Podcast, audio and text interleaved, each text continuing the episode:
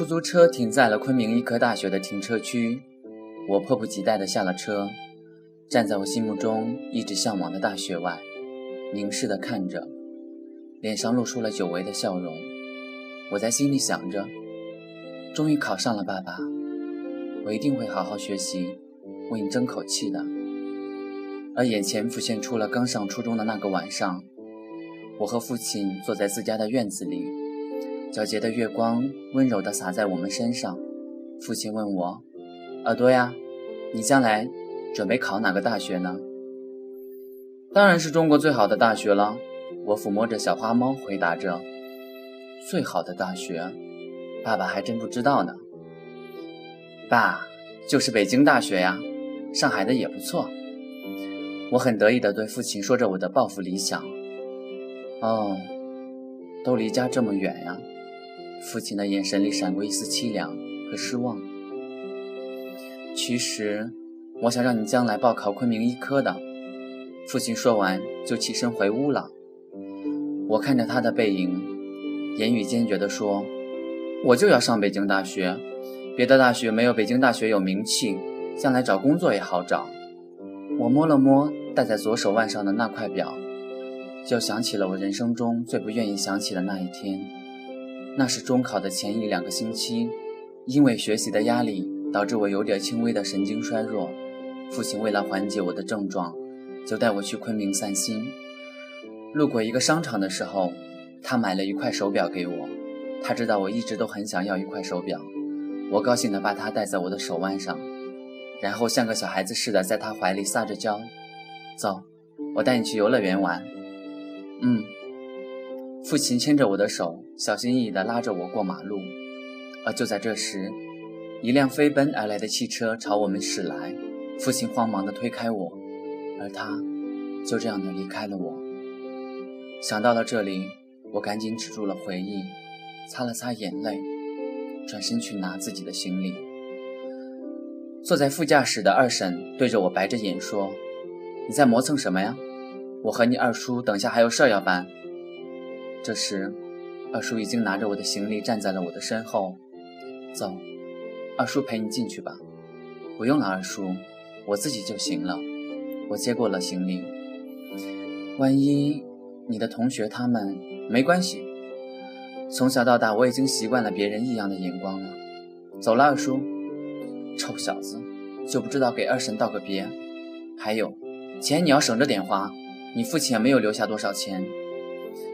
二婶一向如此刻薄，要不是怕别人说他们绝情，再加上她这么多年一直没有生育，她估计也不会收留我。你少说两句，她毕竟是个孩子。刚开学的大学校园，处处洋溢着一种青春的活力，当然也少不了父母和孩子分别的不舍。走进了校园，往前走就到了新生报道的地方。那是一条不是很宽，但是种了很多银杏树的绿荫小路，路的两边摆着很多张桌子，不用多说也知道那是各种各样的社团，趁着今天来充实自己的团队。我带着行李，左看看，右看看，步履蹒跚地往前走着。哎，同学，有人拍了我一下。我们是医生也摇滚的社团，你要不要加入？啊，不好意思啊。没关系，我冲着他笑了笑。其实我知道他为什么会吃惊，因为我天生耳朵就很小，有点畸形。很多人都以为我是个聋子，我习惯了这种误会，也就懒得解释。我继续的往前走着，看到了一个没有什么人围观的桌子，上面贴着“山区人联盟”。我很好奇，就驻足的看了很久。就有一个学长很友好的朝我打了个招呼。过来了解一下吧，我点了点头，走上前来。他对我说：“我们这个不属于什么社团性质的，就是给很多家境比较困难、想一边兼职一边学习的人提供了一个平台。如果你想加入的话，就把这份表格填一下吧。”嗯，我放下了手中的东西，填了这份表格。那个人看了一下，惊奇地说道：“原来我们是一个地方的，还是一个专业的。”你叫寸金，一寸光阴一寸金，真有意思。我叫蒙志。哎，对了，在斜对面那棵树下面吃东西的那个胖子，也是你们的学长，他负责接待你，你快去找他吧。谢谢你。我朝他道了一声谢，就顺着他指的方向，来到了那个人的面前。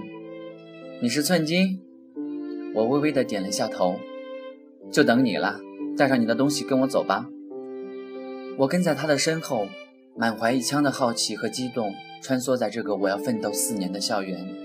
一路上，学长满怀自豪地介绍着校园的布局，他介绍得很详细，小到花的种类和花期，再到星罗棋布的雕塑，大到图书馆建于什么年代，有多少藏书。我算是明白为什么是他，这个其貌不扬的人来接待我们这些新生了。这里就是男生宿舍，女生宿舍，嘿嘿，在食堂的那边。我就不上去了，你去找门口的那个大叔吧，他会给你安排的。给，这是我的电话，要是还有什么事不懂，就打电话给我。我接过了他的号码，放进了口袋里，就朝着宿舍走去。我的宿舍在三楼，一点都不奇怪。宿舍的楼道里弥漫着脚臭味，还有掺杂着的烟味。三零三。我确定了门牌号，就拿出了钥匙去开门。进了门，那些要一起住四年的室友们都在忙着收拾自己的床铺。四个人的一个房间，倒也显得没有那么大。可能是因为东西还没有规整的原因吧。我放下手里的东西，看了看唯一空着的床位，我也开始忙着收拾起来。我叫黄明礼，我来自四川。临床的一位身形高大的男孩朝我友好地伸过来一只手。我叫寸金，我来自大理。我和他握了一下手，他却把头扭向了对面床位上一个在喝水的男孩。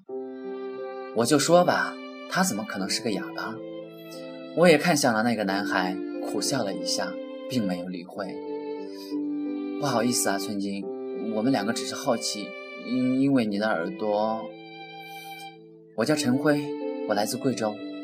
他也做了一个要握手的姿态。可是中间隔着那条走廊，只好作罢。我朝他点了点头，就起身爬下了床铺。这时，和我睡对面的那个戴眼镜，而且还有点黑瘦的男孩也爬了下来。我叫马二宝，我是昭通的。他在介绍完自己，另外的两个男孩突然笑出声来，可能是因为他的名字比较土吧。你是回族的吗？好像在昭通姓马的都是回族的。是的。我是白族的，以后多多指教。真没想到，我们宿舍就住了四个人，就是四个不同的民族。陈辉是蒙古族的，我是汉族的。这以后还真是五十六个民族是一家呀！言语间，黄明礼就从上铺跳了下来，他给人的感觉就是特别有活力。而就在这时，敲门声响了起来，来了。黄明礼去开了门。快点走！敲门的那个人说了一声：“哎呀，你急什么？我还没换衣服呢。本少爷可没那么多时间等你。哎，你等一下。哎，不就是去打个篮球吗？这富二代的脾气。”他顾不上换衣服，就从柜子里拿出了篮球。你们要去吗？我就不去了。我来的最晚，入校还有一些手续没有办呢。其他的两个也是有自己的事情要忙。就都拒绝了。